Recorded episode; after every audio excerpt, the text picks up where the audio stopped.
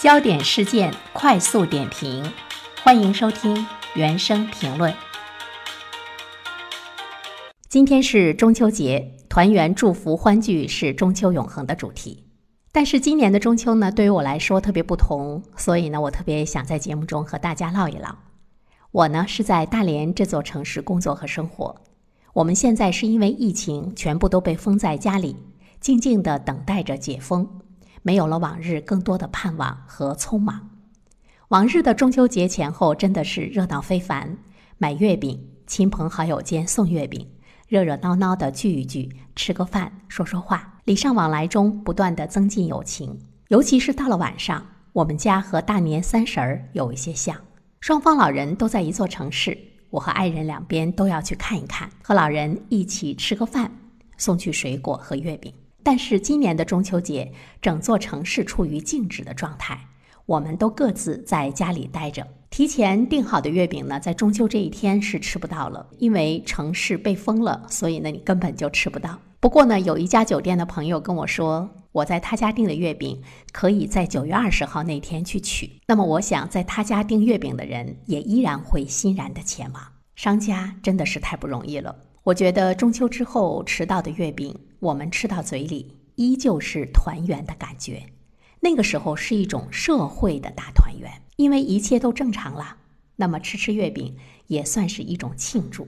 今天呢，我给两边的父母打电话，嘱咐他们自己在小区的超市买几块月饼吃。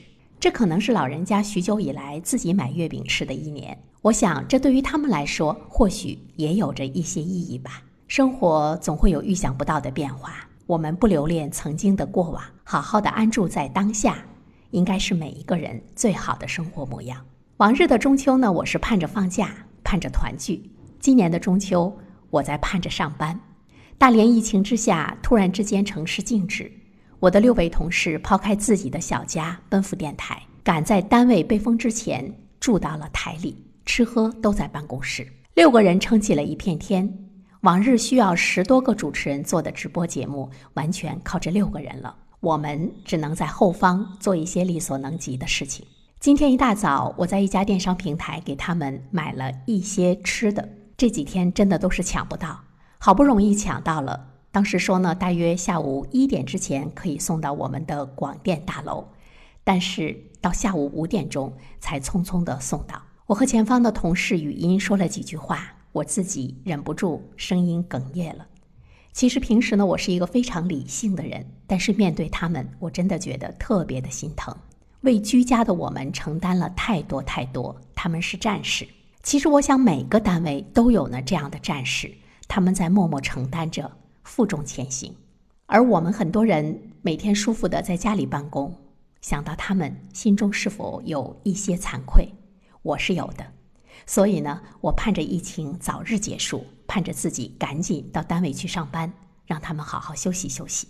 身边的这些无名英雄，我的同事们，在我生命的历程中成了一个一个的闪光点，他们在照亮着我，感染着我，让我看到了努力工作的意义。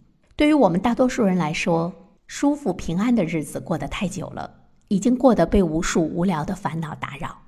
疫情之下。有很多人在抱怨、烦闷、发泄、苛求，这些对于那些奋战在一线的人们、奋战在一线的医务工作者来说，是否有一些愧对？当然，在这样一个充满美好祝福和向往的中秋之夜，我愿每一位奋斗在疫情一线的人们安好、安全、健康。疫情下的中秋团圆，依旧是永恒的主题。但是在这里，我无法对他们说团圆了，因为此刻对于他们来说，和亲人的团圆是一种奢侈。我们共同祝福我的城市吧，祝福这座城市中的每一个人。这期节目说到这儿呢，我在想，它是一期评论吗？其实不是，更多的是平凡中的感悟吧。祝福正在收听我节目的听友们，中秋快乐，阖家幸福。你所在的城市是否还安好？如果跟我一样在疫情中的话，那么让我们依然以一种愉悦的心情来度过这个中秋。